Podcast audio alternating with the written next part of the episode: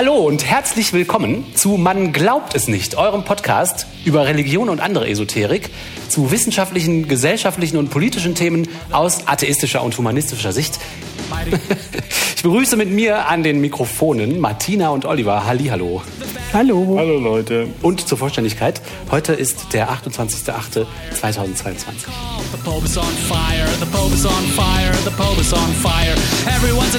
Ich habe heute euch was mitgebracht.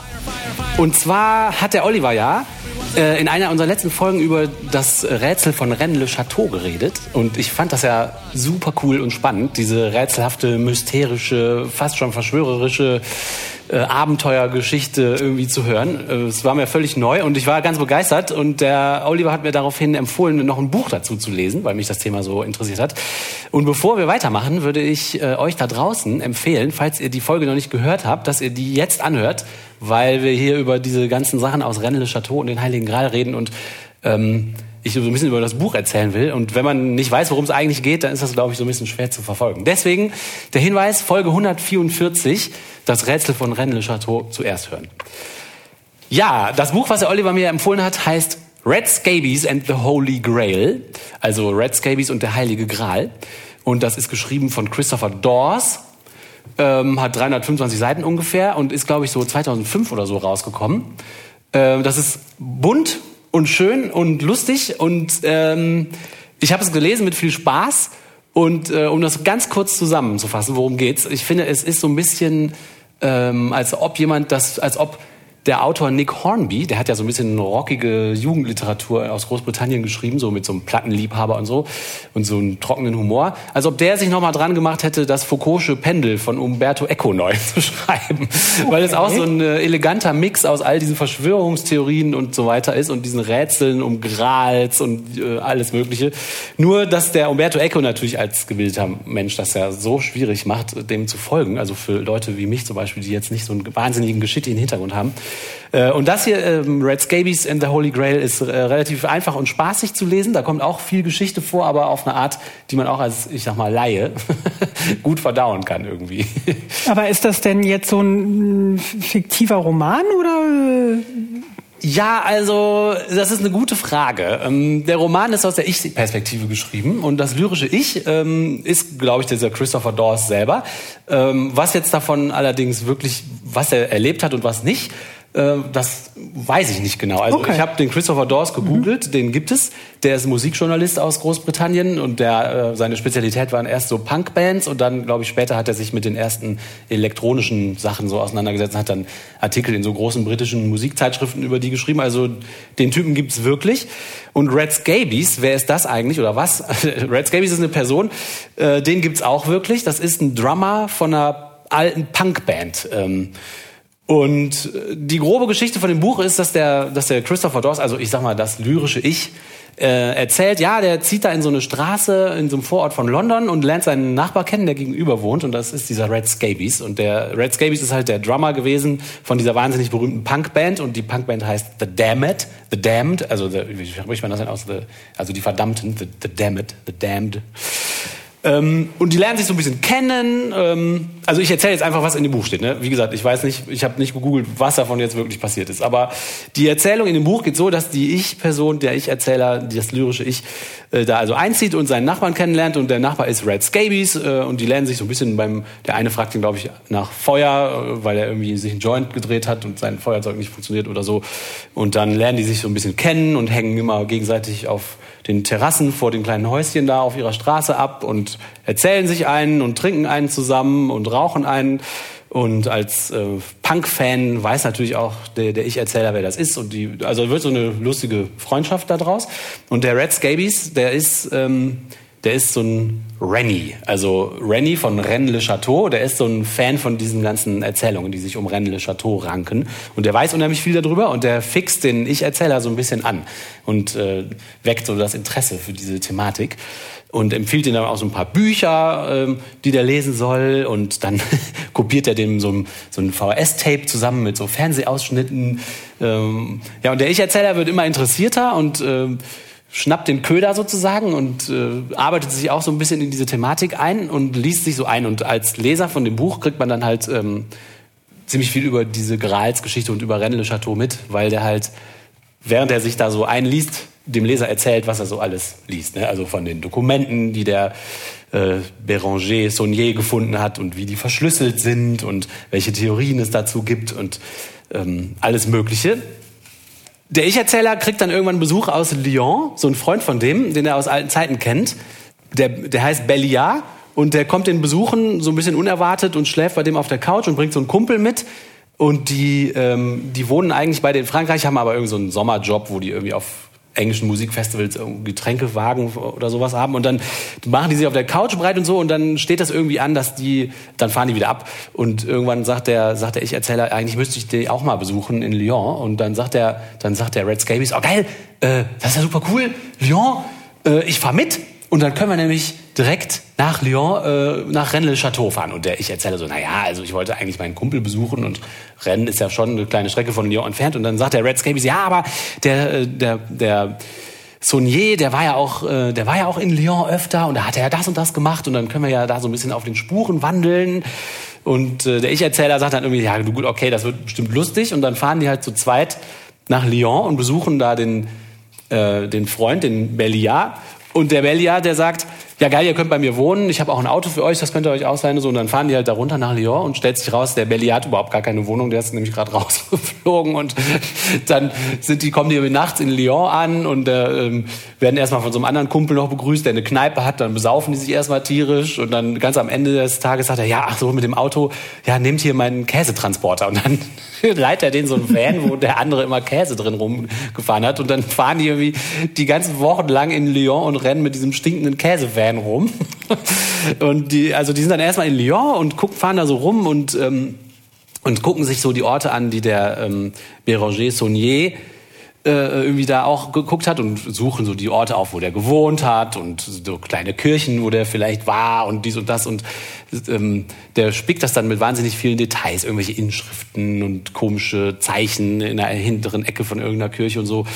Und dann ist irgendwann Lyon so zu Ende und die fahren nach, äh, nach Actual Rennes-le-Château, also Rennes-le-Château, wo eigentlich alles äh, passiert, wo die Geschichte ja eigentlich stattfindet. Und die, die schlafen in so einem kleinen Städtchen nebenan, in Cuisa und in so einer kleinen Pension. Ähm, ja, und dann laufen die da so durch die Landschaft tagelang und auch durch Rennes-le-Château und äh, sehen so diese wunderbare südfranzösische Landschaft und äh, gehen auch da in alle möglichen Kirchen und ähm, laufen durch den Wald, suchen irgendwelche Steine, die eine besondere Form haben und sind halt unheimlich oft in Rennen und äh, da gibt's dann zwei Restaurants, in denen die ständig sind. Das eine heißt äh, Pomme Bleu, also blaue Äpfel. Das ist ja ein Teil dieses einen geheimen Dokuments, äh, was mit blauen Äpfeln kommt da ja vor. Und das Restaurant in Rennes Chateau heißt wohl offensichtlich so. Dann lernen die den Besitzer kennen. Das ist der Tony, der eigentlich auch aus Großbritannien kommt und der zufällig äh, ein Master Mason ist, also ein, irgendeinen Grad bei den Freimaurern hat, aber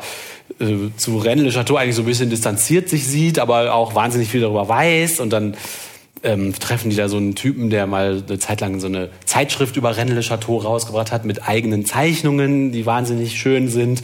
Und der baut gerade an einem Modell von der ganzen Stadt und dann besichtigen die das Modell von dem und das ist so wahnsinnig detailliert mit überall kleinen Lämpchen und und dann sind die halt da so und ähm, kriegen auch so mit, welche Touristen noch so nach Rennes le Chateau fahren. Ne? So Esoteriker treffen sich da und irgendwelche Leute, die dann sitzen die mal in dem Restaurant und trinken und reden und dann gehen die Gespräche so ganz schnell weg von Rennes le Chateau. Auf einmal unterhält man sich dann über UFOs und Außerirdische und Kraftströme und alles, was man sich nur vorstellen kann, kommt irgendwie so auf die Tagesordnung. Und die verbringen eigentlich eine ziemlich lustige Zeit. Also die fahren schon sehr intensiv da rum und gucken sich alles an, aber zwischendurch trinken die und essen die auch und lassen sich das da richtig gut gehen. Mm. Darf ich kurz was zwischenfragen? Ja, ja, unbedingt. Ähm, schreibt denn der Autor, der Ich-Erzähler, auch was, was ihn daran jetzt so fasziniert? Oder also verfolgen die da irgendein Ziel? Also wollen die ein Rätsel lösen? Wollen die den Gral finden? Ja. Oder was interessiert ihn da so dran? Beschreibt er das? Also es ist so eine Mischung. Es fängt an damit, dass der Ich-Erzähler sagt so, ja, der hat halt gerade nicht so viele Jobs und ähm, hat sein Haus, äh, was er da gekauft hat, so ein bisschen umfinanziert und hat dadurch so ein bisschen Geld frei, was er eigentlich dazu nutzen wollte, sein Dachgeschoss auszubauen. äh, hat dazu aber nicht so viel Lust, weil das ja auch so viel Arbeit ist und diese Story mit René Le Chateau und diesem verrückten äh, Drummer Red äh, ist halt so ein bisschen interessant und das ist so ein kleines Spiel. Die, die beiden haben unheimlich viel Spaß daran, sich gegenseitig das zu erzählen und dann im Internet zu googeln und selber kleine Theorien aufzustellen. Das ist ah. so wie so ein Spiel an und mhm. weil er eh nichts Besseres zu tun hat. Und dieser, dieser Drummer, dieser Red Scaby ist halt auch unheimlich gut darin ist, Leute von irgendwas anderem zu begeistern. So, der hat selber so eine, so eine Art, die einen so reinsaugt, die also immer sagt, ja komm, wir machen das und jetzt, oh, und geil, und dann fällt mir das noch ein. Und also es ist so ein Spiel, so ein intellektuelles, so, so ein Abenteurer-Dings und so ein Urlaub, weil man keinen Bock auf echte Arbeit hat und ein bisschen trinken und essen mit Freunden und so eine Mischung. So. Und dann ist die Geschichte ja auch nicht uninteressant. Also es kommt auch natürlich dazu. Mhm ähm, weil sie so rätselhaft ist. Weil sie rätselhaft Weil sie immer noch so viele Rätsel beinhaltet. Und auch bedeutungsschwer ist, oder würde ich jetzt mal mutmaßen. Und weil es halt ungelöste Rätsel, Rätsel gibt, an denen die da so rumknobeln auch. Ne? Genau, also mhm. man kann zu wahnsinnig vielen Details selber eigene kleine Theorien bilden. Und, und es ist so, dass sie, je mehr die da sind und angucken, desto mehr Details fallen denen so auf. Also anstatt Antworten auf Fragen zu finden, finden die eigentlich immer mehr rätselhafte Sachen, die noch mehr Fragen aufwerfen. Und das ist so ein Loch ohne Boden, so, ein bodenloses Fass, Fass ohne Boden. Wie heißt das denn? so, mhm. Also je mehr man sich damit beschäftigt, desto mehr Sachen fallen einem irgendwie auf. Und so geht denen das auch, dass die halt also ja klar, die sagen, komm, wir finden den Gral, so fahren die los ne, und sagen, komm, lass uns mal auf Gralsuche gehen, aber so richtig damit rechnen, dass die jetzt einen Gral finden, glaube ich, rechnen beide nicht damit, aber es macht denen unheimlich viel Spaß, da so drin, ja, sich so rein zu vertiefen und immer mehr zu sehen und, und immer mehr auch die ganzen Leute, die dir so treffen, jeder erzählt denen dann noch mehr und dann entdecken die noch irgendwie, dann gibt es so eine, so eine Sache, dass auf bestimmten Grabsteinen in den Orten in der Umgebung, ähm, da sind ja so kleine Kirchen und dann hat jede Kirche so einen kleinen Friedhof und an bestimmten Grabsteinen fällt denen dann auf, dass immer mal wieder ein N spiegelverkehrt geschrieben ist. Und dann treffen irgendjemanden, der auch dazu eine Theorie hat. Also jedes Detail, was sie finden, treffen die auch jemanden dazu, der eine passende Theorie dazu hat, die halt stimmen könnte oder auch nicht. Oder weiß ich nicht mehr, das ist ja schön. Ja, und dann, äh, dann gibt es auch so Sachen, die, die fahren dann zu so Steinen mitten im Wald, da müssen die das Auto irgendwie so stehen lassen und dann sind da so, so berühmte Steine. Der eine heißt irgendwie so der, die Wiege des Teufels oder so und das, das sind halt so riesige Steine, die da im Wald sind und äh, man sagt halt von diesem einen, wenn man daran, man kann mit der Hand daran wackeln und dieser riesige Stein würde man, das würde man schaffen, mit der Hand an dem zu wackeln. Und das finden die halt irgendwie cool und der hat auch irgendeine Bedeutung in der Geschichte, die ich jetzt aber vergessen habe. Dann fahren die halt dahin und wandern den ganzen Tag durch den Wald. Und dieser Belliard, der eine Kumpel von denen, der hat eigentlich immer das Picknick dabei. Da immer so Flaschen von Wein und leckeren Käse und was man in Frankreich halt der Franzose, so, ne? Das ist der Franzose, genau. Der kümmert sich immer so ein bisschen ums Essen. Und dann laufen die den ganzen Tag durch den Wald und kommen irgendwann an diesem Stein an und versuchen mit vereinten Kräften irgendwie an diesem Stein zu wackeln. Da tut sich halt gar nichts, ne? Gar nichts. Und dann aus dem Nichts tauchen dann so, so ein amerikanisches Ehepaar auf, die irgendwie gar nicht richtig Französisch können. Und, aber das sind ja Engländer, deswegen können die sich dann mit denen auf Englisch unterhalten. Und die verhalten sich so ein bisschen komisch und so und dann wissen die nicht und dann laden die die zum Picknick ein und hinterher sind alle besoffen irgendwie. Und dann verlieren die sich aber wieder aus den Augen, aber ähm, irgendwie und dann später im Buch fahren die zu so einer anderen kleinen Kirche und dann sagen die, ja, der Pfarrer, der hier mal an der Kirche war, der wollte, dass sein Grabstein äh, nicht da steht, wo der eigentlich hätte stehen sollen, sondern in, in einer anderen Ecke von dem Friedhof. Und wenn man dann eine Linie zieht von diesem Grabstein zu dem Grabstein vom Saunier, also von diesem eigentlichen Pfarrer, bei den, um den es ja in Rennes le Château geht, auf der Karte, dann geht die Linie, die genaue Mitte dieser Linie läuft dann genau über diesen wackelnden Stein, der ja nicht wackelt. Und dann ist das nicht geheimnisvoll. Und, dann die, und die Amerikaner, die treffen die dann noch mal irgendwann wieder. Und die Amerikaner sagen, ja, und auf dem Stein, der ja nicht wackelt, da war vorher, da war früher mal ein Kopf drauf. Da hatte jemand einen Kopf reingemeißelt. So einen ganz unheimlichen Kopf. Und dann kriegen die raus, dass in der einen Kirche, in dem Portal, dieser Kopf eingemauert ist. Also dieser Steinkopf. Oh. Und du denkst so, äh, ja, und, und und dann finden die noch das mit den Ns. Und dann finden die noch das raus. Und dann finden die noch das raus. Und du denkst so, wochenlang sind die da und fahren rum und unterhalten sich. Und die finden immer mehr solche Sachen. Ja, und am Ende denkt man, es türmen sich die bedeutungsvollen, das kann kein Zufall sein, ne? Das hat immer mehr Bedeutung kommt. Und, und, und immer mehr, äh, ja, also immer mehr, ja, Geheimnisse und, und, und, und, Zufälle oder, oder eben nicht Zufälle oder, oder Sachen, wo man denkt, da muss man nur ganz kurz nachdenken, dann hat man's. Aber man kommt irgendwie nicht dran. Ne? Also ja, das ist das Schöne an der Geschichte, das stimmt. Und das türmen sich diese Sachen. Und, die- und die Eltern von dem Red Scabies, die Eltern sind auch ein bisschen verrückt. Die, ähm, die sind in der sogenannten Saunière Society in Großbritannien. Hohe Tiere. Und die Saunière Society, also Béranger Saunière ist halt dieser Pfarrer, um den es eigentlich geht in der Geschichte. Und äh, da gibt's wohl so eine, so eine Society, die halt da immer so Konferenzen machen und so sich gegenseitig so die neuesten News und Geheimnisse und Aufdeckungen erzählen. Und wer auch da Mitglied ist, ist irgendein TV-Moderator, der in den 60er, 70er Jahren mal so eine TV-Reihe in Großbritannien über dieses ganze Rennes le Chateau hatte, der auch wahnsinnig viel Ahnung davon hat, der jetzt aber ein alter Mann ist, der so ein bisschen humpelt und dem irgendwie, das ist, das ist auch wirklich schön in dem Buch, wie der die Charaktere so zeichnet. Also der beschreibt nicht einfach nur irgendwelche Leute, die, sondern alle diese Figuren, die vorkommen, sind so cool. Dieser TV-Moderator zum Beispiel, der hat irgendein Nervenleiden, weswegen immer wenn irgendwas seine Füße berührt, tun dem die Füße weh. Und deswegen läuft er die ganze Zeit barfuß rum und, und egal welche wichtige Konferenz der irgendwie Vorträge hätte, hat, der legt immer die Füße hoch, seine nackten Füße. Auf jeder Bühne sieht man immer so die nackten Füße von diesem Typen, der aber alles weiß über le Chateau und so. Also es, ist, es sind wirklich verrückte, verrückte Charaktere und verrückte Leute und immer mehr Wissen türmt sich auf und ähm, und irgendwann fahren die so mit dem Auto durch die Gegend und haben dann so einen Unfall, weil, weil der Reifen platzt. Und an der Stelle sagt dann der Ich-Erzähler so, jetzt ist aber auch mal gut, ich fahre mal wieder zurück nach England und so. Und das ist so ein ziemlich abruptes Ende. Die hatten sich gerade eigentlich ziemlich reingesteigert und dann hat das so ein Ende dann in diesem Unfall, wo, der, wo dem das irgendwie alles zu viel wird. Und dann sagt er, jetzt ich fahre jetzt nach Hause. Und dann fahren die erstmal zurück nach England.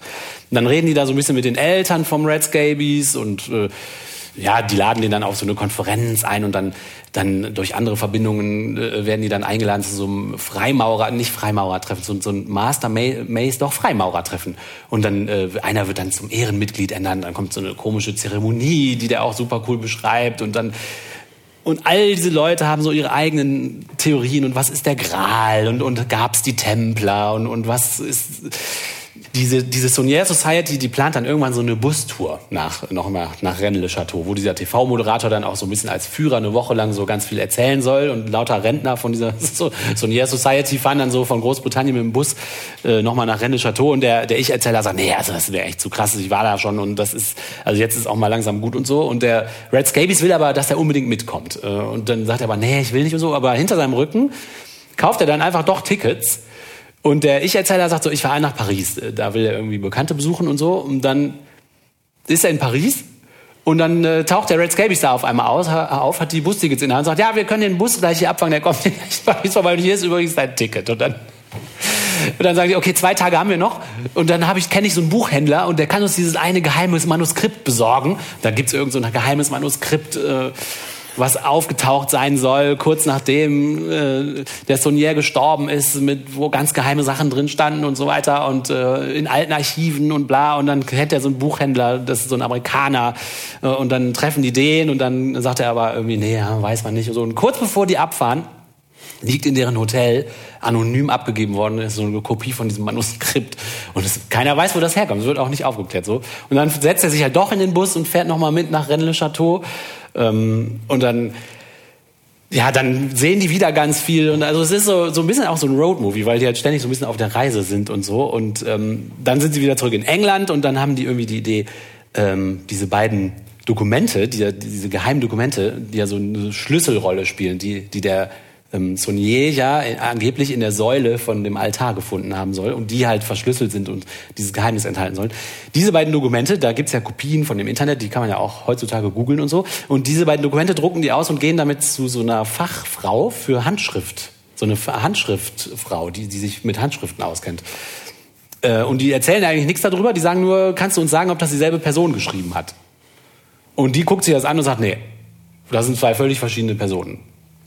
Und die eine ist mehr so, die eine stand total unter Druck, die eine Person, und hatte total viel, sieht so aus, als ob die irgendwie das unter Druck und Hektik schreiben musste und ob die Sorgen gehabt hätte. Und die andere Person sind mehr so sehr relaxed und mit sich in der Waage aus und also zwei völlig verschiedene Personen. Und die sagt, es kann auch sein, dass es sogar zu zwei völlig unterschiedlichen Zeiten, also noch nicht mal im selben Jahrzehnt oder so, sondern zu ganz anderen Zeiten geschrieben ist. Aber mehr weiß sie auch nicht. Und dann aus Spaß zeigt der Red Scabies, hat dann durch Zufall, hat er ein handschriftliches Dokument von dem Saunier, also von dem Pfarrer Saunier dabei und sagt, und was ist denn mit, mit dieser Schrift? Was können Sie denn uns über diese Person sagen? Und dann sagt sie, ah, das ist einfach, das ist ein Homosexueller.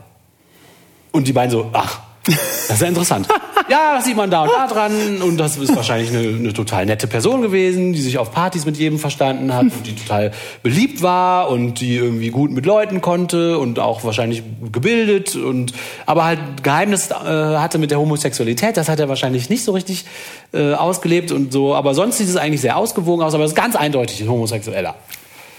Okay. Und dann fahren die wieder zurück da mit diesen neuen Infos und denken sich so, hm, ja, okay, also das ist ja auch interessant. Da, hat, da ist noch niemand vorher drauf gekommen irgendwie. Und ähm, Ich dachte, der hätte was mit so einer Operndiva gehabt und war Ja. so ein, so ein äh, äh, schwere Nöter. Oder wie heißt das?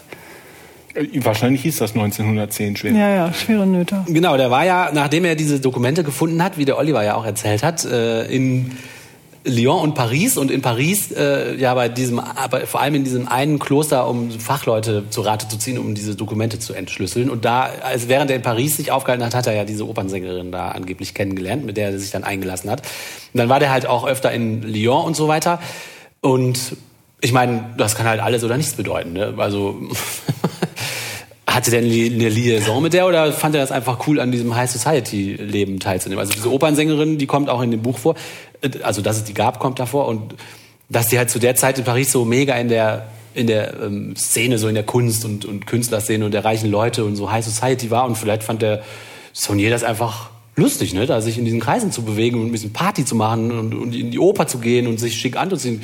Also wer weiß, ne? Und ja, dann sind die halt wieder in England und denken so darüber nach und so und dann treffen die noch irgendjemanden, der super skeptisch ist und der sagt, also pass auf, ich erzähle euch mal eins. Nachdem der Sonier gestorben ist, ne, hat das äh, ganze, diese Häuser und, und diesen, dieses Türmchen mit der Bibliothek und alles, was er da gebaut hat, hat irgendein Typ gekauft und der hat ein Hotel daraus gemacht. Und er hatte das Problem, dass da keine Gäste hinkamen, weil dieser Ort halt super klein ist. Rennes-le-Château ist halt ein winziger Ort. Und dann hat der mit seinem besten Kumpel sich hingesetzt und hat eine total krasse Geschichte erfunden. Dass er angeblich diese zwei Zettel gefunden hat und bla und blub. Äh, also einfach nur, um da ein Geheimnis zu erfinden, dass da mehr Leute hinkommen.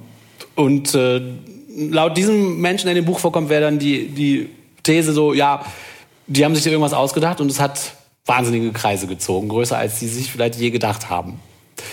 Die andere These ist, ja, der war halt schwul, kannte gute, kannte, kannte nette Leute, hat sich ein bisschen Geld von vielleicht so Daddys geholt, die mochten, keine Daddys. Ahnung.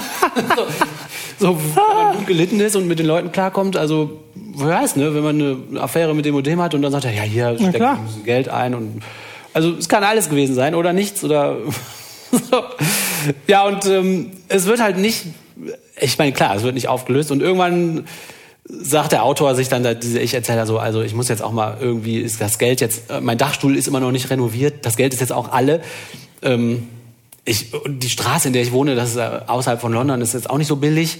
Und der bezieht dann, der, der beschließt dann irgendwie zurück in einen Ort zu ziehen, wo der herkommt, so in die Nähe von seinen Eltern und nimmt dann auch Abschied von Red Scabies, der in London bleibt.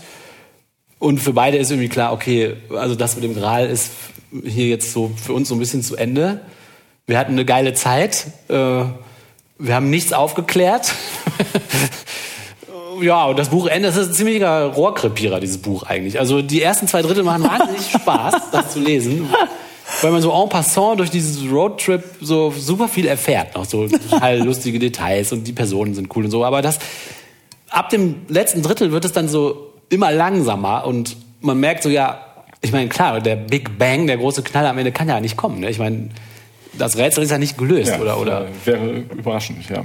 Wenn sie Und- den Gral finden würden. Und deswegen wird es immer, ähm, ja, immer langsamer, so ein bisschen die Erzählweise, immer, es passiert immer weniger, es wird auch, die Aufregung ebbt auch so ab. Ne? Am Anfang sind alle so total begeistert, so, ja, was könnte das bedeuten? Und hier habe ich noch was gefunden und das mit den Linien und ne, ne, ne. Und dann unterhalten die sich im Pub darüber und dann kommt zeigen sie dieses Bild von den Ed in Arcadia, Ego, dieses Schäfer, die vier Schäfer, dieses Bild, wovon wir auch erzählt haben. Äh, Und dann kommt er eines Abends zu diesem Bild, total vollgekritzelt ist, voller Linien und sagt, ich hab's, ich hab's. Und das ist das perfekte Pentagramm rausgekommen. Und dann haben die gesagt, was hast du denn gemacht? Was hast du gemacht? Ich habe jede Nase mit jedem Ellenbogen verbunden. das ist halt super lustige Sache, so.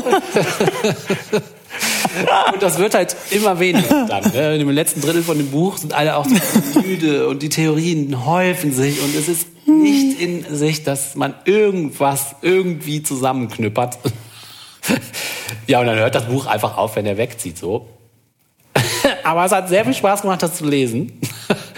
Und man kriegt so einen kleinen Einblick in diese Szene von Okkultisten und, und Esoterikern und Geheimniskrämern und also am Ende ist es auch so, ihr habt ja gesagt, warum macht er das? Ne? Also am Anfang macht er das aus Spaß und Feierlaune. Und am, aber am Ende, so in der Mitte des Buches, steigert er sich da auch ziemlich rein, dieser Ich. Ja, schon ernst dann, ne? Das wird dann ernst. Also er hat dann auch so Schmerzensgefühle an, in der Hand, äh, wo der in dieser einen Kirche ist und die Sonne scheint so durch das eine Fenster und dann fasst er so einen bestimmten Stein an und dann wird ihm ganz anders und noch Stunden später im Auto. Oder es gibt eine Szene, wo der durch ein Gewitter fährt, im, nachts im Dunkeln äh, in der Nähe von Rennes-le-Château.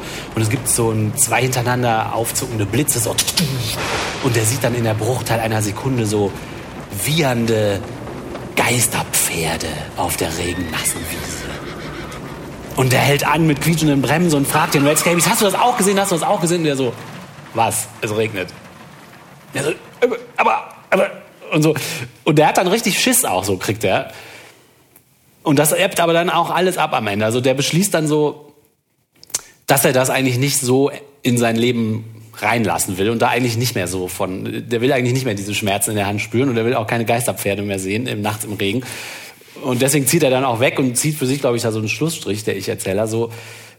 Aber in der Mitte des Buches ist er da ziemlich gefangen so in dieser Welt und der weiß nicht mehr, wo oben und unten ist, was stimmt, was nicht stimmt und und das ist wirklich, es ist so ein kleiner Sog, so ein Strudel so. Also man kann ganz gut nachvollziehen, wie man, wie man sich auch da drin verlieren kann, wenn man zu viel Zeit hat. Und das ist ganz, ganz cool geschrieben, auf jeden Fall. Wir fanden es ja auch total faszinierend. Also die Geschichte ist ja auch faszinierend. Die Geschichte ist faszinierend und die ist halt auch nicht stringent. Ich glaube, weil die so viele lose Enden hat, lädt sie dazu ein, jedes lose Ende zu nehmen und selber was sich daran abzuarbeiten.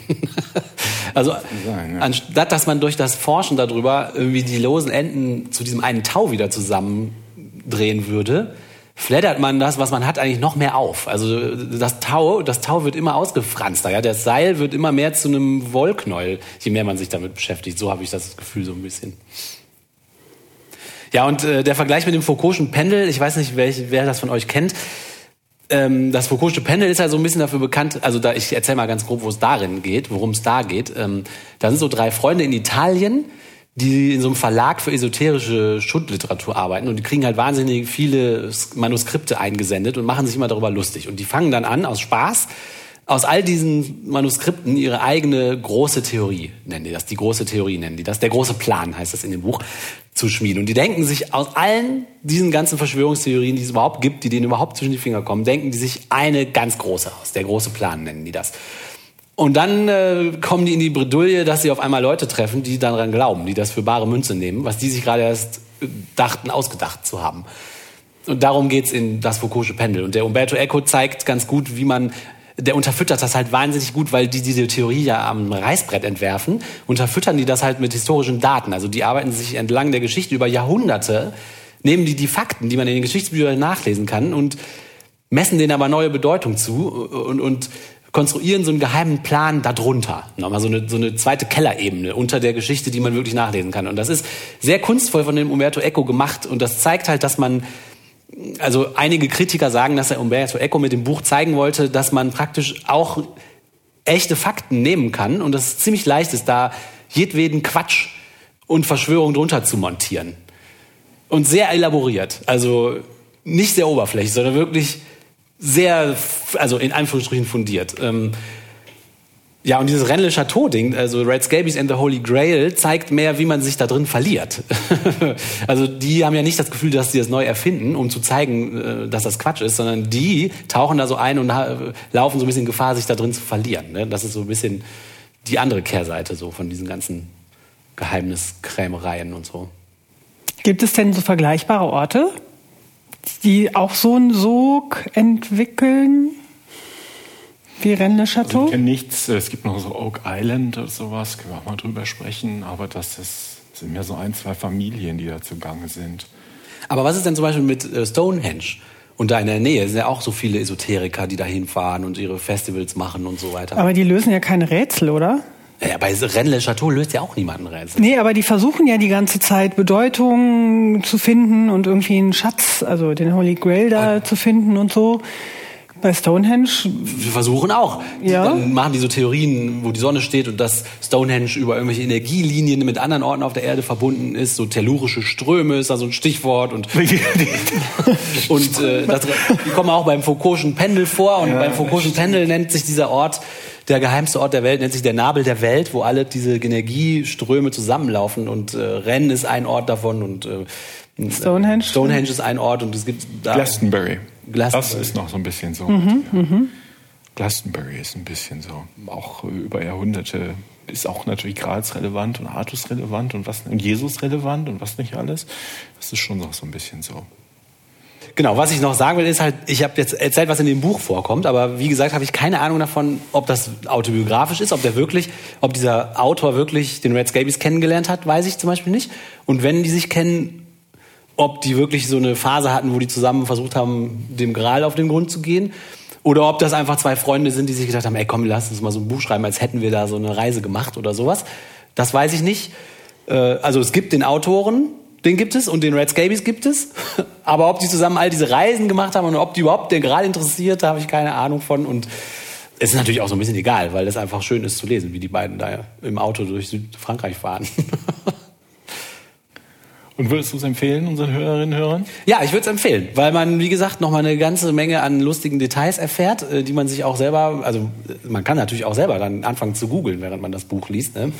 Ähm, ich glaube, es ist schon eine Quelle an Anekdötchen und äh, kleinen Infos, Infos und, und die das Puzzle immer erweitern. Das äh, macht auf jeden Fall Sinn und man wird halt, wie gesagt, äh, ziemlich begeistert von dieser Atmosphäre in Südfrankreich und es lohnt sich auf jeden Fall als Zeitvertreib zu lesen. Und ich glaube, dass das Ende, das war bei mir jedenfalls so, ich habe es ja gerade so ein bisschen Rohrkrepierer genannt, das hat mich so ein bisschen davor geschützt, selber in dieses Loch zu fallen. Ja, also wenn das, nicht so, wenn das weiter, weiter so furios geblieben wäre und, und so, dann wäre es vielleicht so, dass man dann selber irgendwie so mega Bock kriegt. Und so ist es so, dass man denkt, ja, okay, hm, muss ich jetzt nicht selber machen, diese Phase.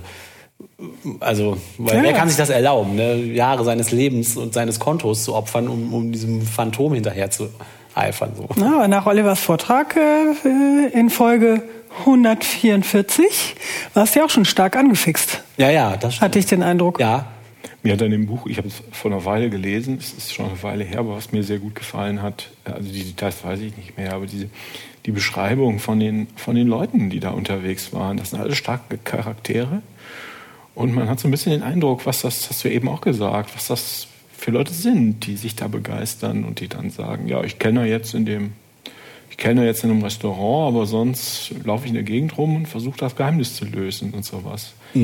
Das fand ich echt, äh, echt nett. das stimmt, das ist cool. Man, das sind coole Charaktere und äh, ja, die Motivation ist so ein bisschen das, äh, das Interessante. Ne? Was treibt die Leute dazu, so viel Energie, Geld und Zeit da reinzustecken und sich da auch im Kopf so reinzusteigern? Das, äh, das ist so, das kriegt man ziemlich gut mit, was daran so faszinierend ist, dass man da so viel für aufgibt. es ist offensichtlich so, wenn man sich intensiv damit beschäftigt, dann lernt man die anderen Leute auf der Welt auch kennen, die das so intensiv machen. Anscheinend ist das so eine lose Community von Leuten. Und ich glaube, wenn man öfter mal nach Rennes-le-Château führe, um diesem Hobby oder dieser Forschung, oder wie man es nennen will, nachzugehen, ich glaube, dann dauert es nicht lange, dass man so ein paar Leute dann auch kennenlernt. Also so kommt mir das zumindest aus dem Buch vor, dass wenn man nur oft genug dahin fährt, dass man so viele Namen kennenlernt. So, Und der ist Spezialist für diese Höhlen und der ist der Spezialist für diese umgedrehten N, also für die N, für die Buchstaben und das ist der Spezialist, der mal so einen Tunnel gräbt und so, so, dann lernt man sich so kennen und, und ja, ich glaube, das ist so eine, so eine Society, also ja nicht so eine Society im organisatorischen Sinne, sondern mehr so eine Community, so, so lose sich da immer wieder über den Weg läuft. So. Ja, ist ja klar, wenn die äh, den, also wie besessen sind von Rennes-le-Château und dem Heiligen Gral, braucht man ja auch ein Gegenüber, das das auch ist, um sich darüber den ganzen Tag unterhalten zu können. Eine Stelle fand ich auch sehr äh, bemerkenswert. Äh, da geht es darum, dass sie zu so, einem, zu so einer Ruine auf einem Berggipfel fahren, wo die Festung stand von diesen, jetzt habe ich vergessen, wie die heißen, die da von der katholischen Kirche alle abgemetzelt worden sind. Wie Katara. Genau. Ähm, und die wurden dann da Montségur. belagert. Nach Montségur. Genau, nach Montségur, genau. Und da ist diese Ruine von dieser Festung oben auf dem Berg. Da muss man einen ziemlich steilen Pfad hochklettern. Und die sind halt voll in diesem Gralsfieber, weil eine der Vermutungen ist ja, dass die sich, bevor die irgendwie Montségur dann aufgegeben haben, vier Leute da irgendwas ganz Wichtiges weggetragen haben äh, und so. Und was war das denn und so? Und die fahren da in diesem Greizfieber so hin und klettern da total hysterisch rauf und, und während die da oben ankommen, wird denen klar, was das für ein Gemetzel gewesen sein muss. Ne? Und auf einmal spielt der Gral überhaupt keine Rolle mehr und Rennes Chateau auch nicht, sondern die denken einfach, wie krass. Und das finde ich einen schönen Moment, weil dann geht's kurz mal nicht um diese ganzen Theorien, sondern einfach nur daran, sich vor Augen zu halten, was für ein Gemetzel die katholische Kirche da angestellt hat. Dass da Leute in Massen den Berg runtergeführt worden sind und auf der Wiese unten bei lebendigem Leibe verbrannt sind, nur weil sie irgendwie da, weil sie denen der katholischen Kirche nicht recht waren. Und das ist ganz cool. Dann schaltet das Buch so kurz weg von diesem ganzen Geheimniskrämereien. Und das sind ja Fakten. Da sind Leute verbrannt worden bei lebendigem Leibe, nur weil sie der katholischen Kirche nicht gefallen haben. Und dann, das finde ich respektvoll diesen Leuten gegenüber. Das fand ich irgendwie ein sehr beeindruckender Moment in dem Buch, wo es auf einmal nicht mehr darum geht, um den Gral, sondern die alle ganz, ganz entgeistert dann da oben sind und denen klar wird, krass, okay, wow, ja, das ist ein Ort voller Geschichte, aber nicht die Geschichte, die wir suchen, sondern eine krasse Geschichte, einfach so. Und ich musste auch schon noch mal hinfahren, glaube ich. ja, mal, ist schon lange her, aber eigentlich würde ich gern noch mal. Ja, ich habe auch kurz überlegt, aber ich dachte, ich habe wirklich Bock auf Südfrankreich gekriegt, aber ich glaube Rennen eher nicht. Aber zu da, gefährlich? Zu heikel? Ja, zu, ich weiß nicht. Also, aber da in der Pampa zu sitzen mit, einem, mit einer Decke und einer Flasche Rotwein und einem Käse, das würde ich mhm. machen, glaube ich. Aber Limoux zum Beispiel ist total schön. Städtchen Limoux. Und äh, das ist auch so in den Foothills der Pyrenäen. Und da kann man ganz großartig genau das machen, auf dem Platz der Republik sitzen und etwas essen und dann noch in die Hügel gehen und da etwas trinken und die Hügel anschauen, also die Pyrenäen angucken, wenn die Sonne dunkel wird und wenn du schon mal da bist. ja, ja. Sagt der Red Scabies auch immer. Der Red, ja, komm, sind wir so nah. komm, dann fahren wir auch noch rüber. Komm. Das habe ich das auch gemacht. Ja, das ist auch Werbung für Südfrankreich, das Buch. Ja, total, total.